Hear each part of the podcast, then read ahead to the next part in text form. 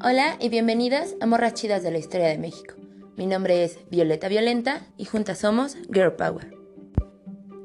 María de la Soledad Leona Camila Vicario Fernández de San Salvador, heredera rica e independiente, primera periodista mexicana, heroína de la independencia, benemérita de la patria, la infanta de América, dulcísima madre de la patria, Enriqueta, la mujer fuerte de la independencia, poeta, corresponsal de guerra, también conocida como Leona Vicario.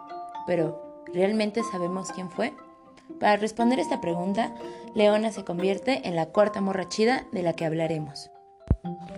Cuando su jefita falleció el 9 de septiembre de 1807, Leona se convirtió en una heredera rica e independiente.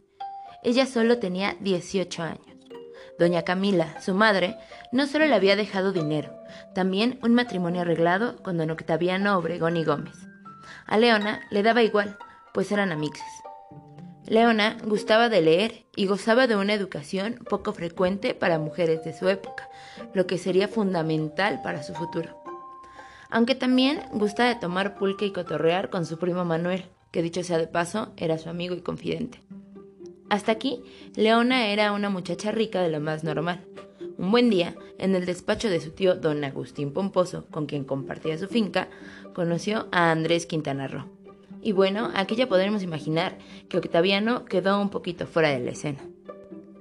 Leona era liberal, pues creía que México debía de regresar el poder al pueblo, ya que España estaba invadida por Francia.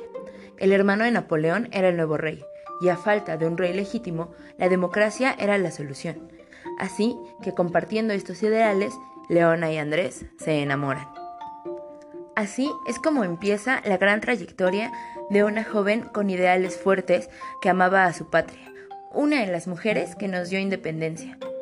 ¿Listos? Aquí empieza la chisma. Cuando Miguel Hidalgo encabezó la rebelión de Dolores, Leona comenzó a participar con los Guadalupes. Y aunque toda la bajita del agua y ella no formaba parte de manera oficial, ella ya era parte de los insurgentes. ¿Y cómo lo hizo?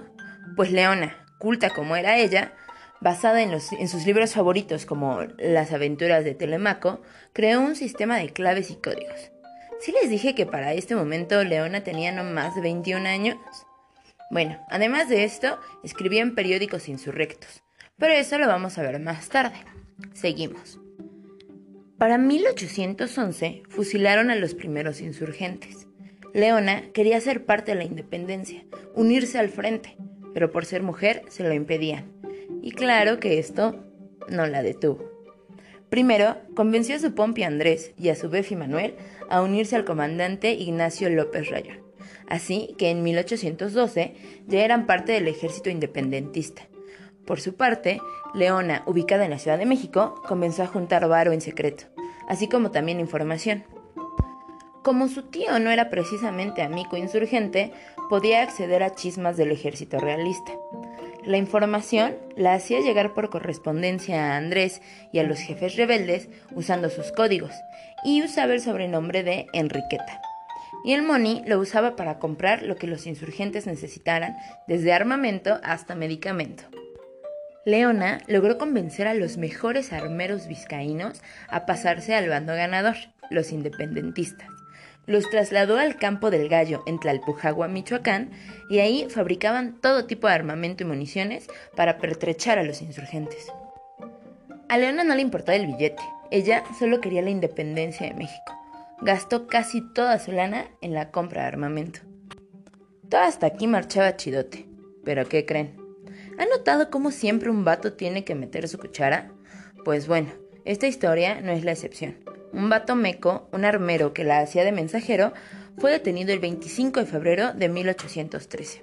Su nombre era Mariano Salazar y fue de Chiva ante la Junta de Seguridad y Buen Orden, que presidía el militar Anastasio Bustamante. Pero una amiga, cuyo nombre desconocemos, le avisó a León el merequetengue. Leona iba saliendo de misa y la amiga le contó todo, así que huyó en un coche de alquiler. Aquí comienza una travesía. No solo comenzó a huir, también comenzó a luchar. Así que, gracias Mariano. Cuando Leona subió a ese coche, la primera parada fue el pueblo de San Juanico, en Tacuba. De ahí se fueron caminando a Barranca del Muerto.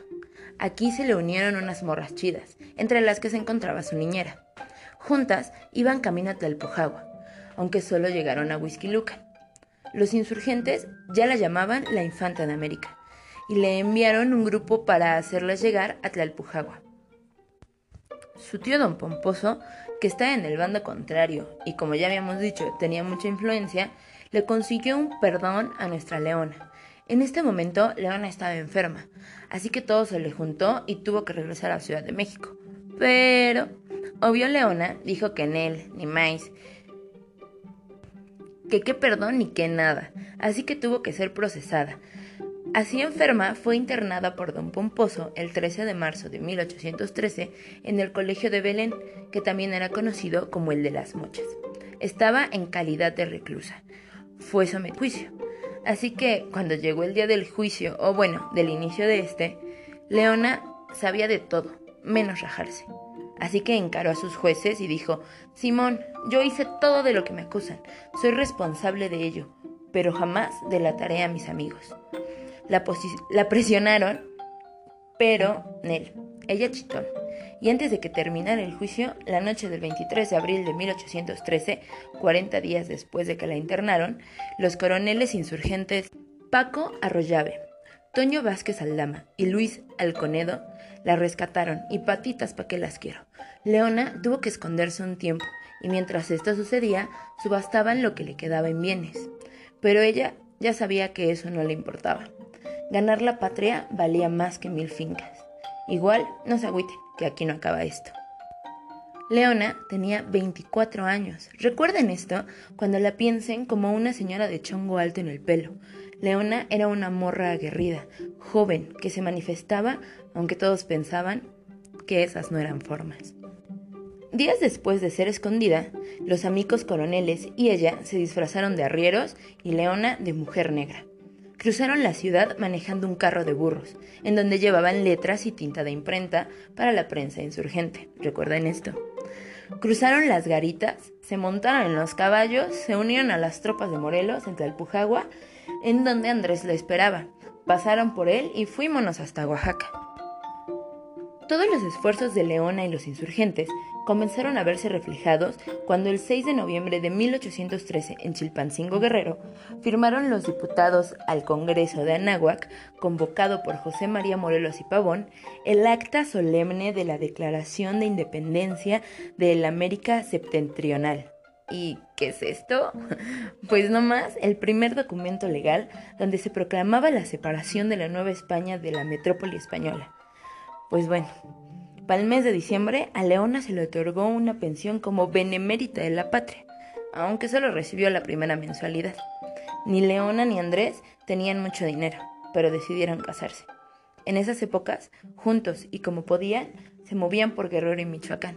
Esto debido a la guerra y, claro, siguiendo a Morelos. Cuando los insurgentes fueron derrotados, los sobrevivientes, junto con Leona y Andrés, se refugiaron en las montañas. El 22 de diciembre de 1815, en Ecatepec, fue fusilado Morelos. Después de esto, el virrey Juan Ruiz de Apodaca, según él bien buena onda, les ofreció el perdón a los insurgentes, que seguían en pie de lucha. Leona y su vato se negaron dos veces, pero prefirieron seguir en las cuevas de Achipextla, en donde nació Genoveva su primera hija, en 1817. Luego se fueron a Tlacocuapa, en Tletlaya. El año de 1818 fue un año difícil, pues la causa insurgente parecía perdida. Habían fusilado a Mina, habían llegado al límite de sus fuerzas, había exinsurgentes siendo jefes realistas, mismos que descubrieron a Leona y a su vato, Quintana Roo. Y bueno, Quintana Roo sabía que si no pedía un indulto, los iban a fusilar. Así que formuló el indulto con fecha atrasada para Leona y su hija, la que fue trasladada a Tejupilco como detenida con su hija. A Leona la trataban muy mal, así que el vato, Quintana Roo, hizo lo que pudo para reunirse en Tejupilco con Leona y su hija. El virrey confirmó el indulto y dijo que les daría 8 mil pesos de la época para que se fueran a España, pero eso no pasó se quedaron en Toluca. En Toluca, güey. Bueno, en la pobreza hasta 1820, hasta que les dieran chance de regresar a la capirucha de la UN Nueva España. Y en ese año nació María Dolores de la Soledad, su segunda hija. Todo iba chido. Andrés e Iturbide eran compis, se instaló el primer imperio mexicano, ganamos, güey. Pero Iturbide y Andrés se pelearon y tuvieron que retacharse a Toluca porque pues, ya no había chamba ni dinero. En 1821, ya que la guerra había pasado, Leona pidió al consulado de Veracruz una indemnización por haberle embargado sus bienes cuando estaba prófuga, por lo que obtuvo una hacienda en Ocotepec y tres casas. No fue lo que quería, pero estuvo chido. En noviembre de 1827, el Congreso de Coahuila decretó que Saltillo se llamaría Ciudad de Leona Vicario, aunque esto duró poco y le siguió el primer ataque público. Ataque que fue de Lucas Alemán, quien envidioso como Batomeco, que ya saben que no puede ver a una morra brillar, declaró que las mujeres habían participado de la independencia por amor, que es que siguiendo a sus maridos. Me da mucha muina, pues desprestigió el valor que tanto Leona como otras independentistas impregnaron a la lucha. Pero fíjense, Lucas no estaba tan equivocado. Claro que Leona y las insurgentes lucharon por amor, amor a su patria, y siguiendo, sí, el anhelo de la independencia. Y bueno, obvio, Leona respondió dando cachetadón con guante blanco. Decía algo así. Confiese, señor alemán, que no solo el amor es el móvil de las acciones de las mujeres, que ellas son capaces de todos los entusiasmos y que los sentimientos de la gloria y la libertad no le son unos sentimientos extraños. Así lo escribió Leona el 2 de abril de 1831 en el Federalista Mexicano, recuerdan este nombre, bajo el titular Vindicación de las Mujeres. Pueden encontrar este texto completo si googlean Leona Vicario, el Federalista Mexicano. Hasta aquí he tratado de contarles de manera sencilla lo que Leona vivió en la cruenta batalla de la independencia, cómo fue juzgada por ser mujer, pero no es toda la historia. Ahora trataré de contarles la vida paralela de Leona como periodista. ¿Recuerdan que les fui dando pistas?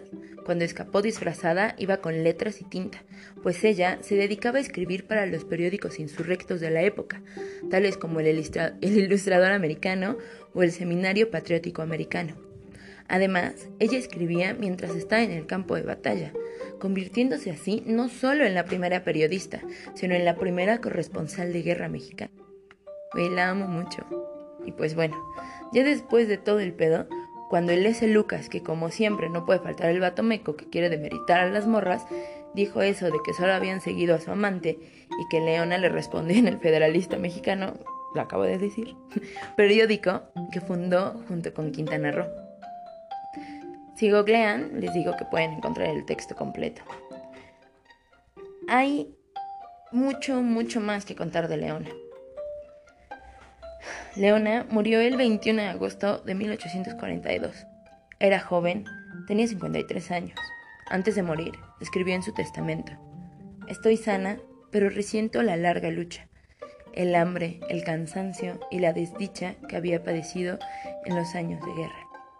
Como les digo, este es un pequeño fragmento de la historia de una gran mujer de la independencia.